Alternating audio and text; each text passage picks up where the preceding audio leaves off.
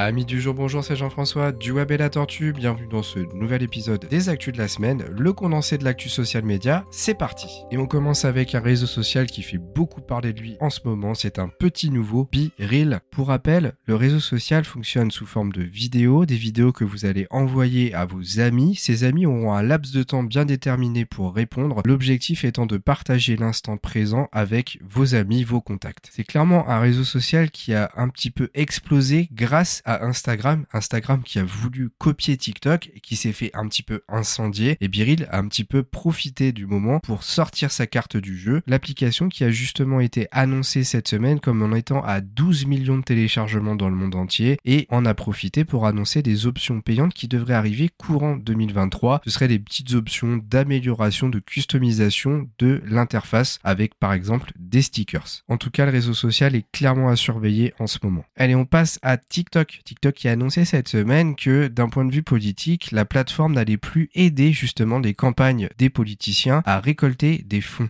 Ils expliquent que clairement d'un point de vue politique, l'objectif est de rester neutre et de ne pas favoriser une équipe plutôt qu'une autre, et donc ils ne permettront plus ce genre d'action sur la plateforme. Autre élément qui est paru cette semaine, ça a été récupéré par le magazine Forbes, ça aurait été enregistré par un employé sur un format audio. Cet employé explique qu'il y a une modération à deux vitesses sur le réseau social TikTok, puisque dès qu'un compte est certifié et dépasse les 5 millions d'abonnés, eh bien il est plus facile pour lui de passer au travers des mailles du filet de la modération de TikTok. Autrement dit, il y a plus d'indulgence s'il ne respecte pas le règlement interne de l'algorithme TikTok en matière de modération. Allez, on passe à la plateforme Twitch avec une énorme annonce faite cette semaine. Alors, je ne sais pas si vous saviez comment ça fonctionnait en termes de rémunération sur la plateforme, mais lorsqu'on est streamer partenaire, eh bien, la majeure partie de ces streamers font 50-50 avec la plateforme Twitch. Autrement dit, lorsque quelqu'un vous sub, il paye par exemple 5 dollars l'abonnement, il n'a donc plus de publicité lorsqu'il est sur votre chaîne, et ben vous, vous récupérez récupérer 2,50$. Mais certains streamers, les plus gros, pouvaient négocier un partenariat à 70-30. Autrement dit, la plateforme Twitch, elle ne récupérait que 30% des revenus. Mais depuis cette semaine, ils ont annoncé que le 70-30 allait être terminé dès le 1er juin 2023. Alors les plus gros streamers râlent très clairement, ils annoncent déjà une perte de 20% de leur chiffre d'affaires, donc forcément ça fait beaucoup parler. Alors bien entendu, ça ne concerne que les plus gros streamers, ceux qui vraiment ont la possibilité de négocier avec la plateforme Twitch.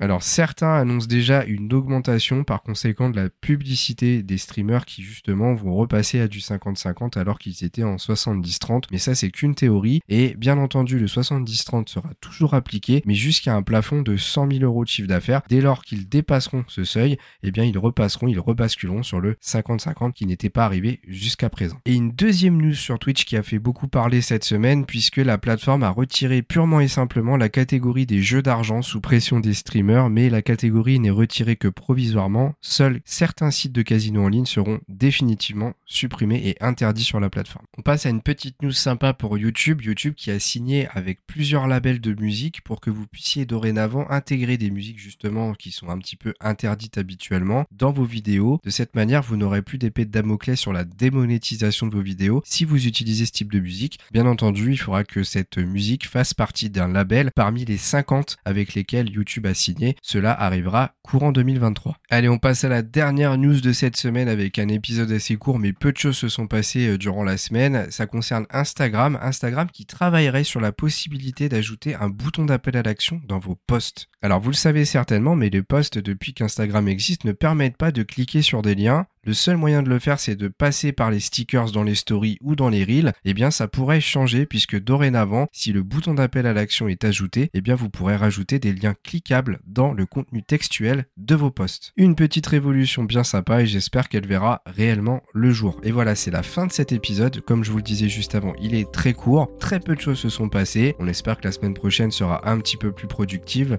En tout cas, merci de votre écoute. N'hésitez pas à mettre 5 étoiles sur le podcast parce que ça aide la chaîne à se développer. Venez commenter cet épisode sur la chaîne YouTube puisqu'il sort également là-bas. Et moi je vous dis à très vite pour un nouveau podcast du Web et la Tortue.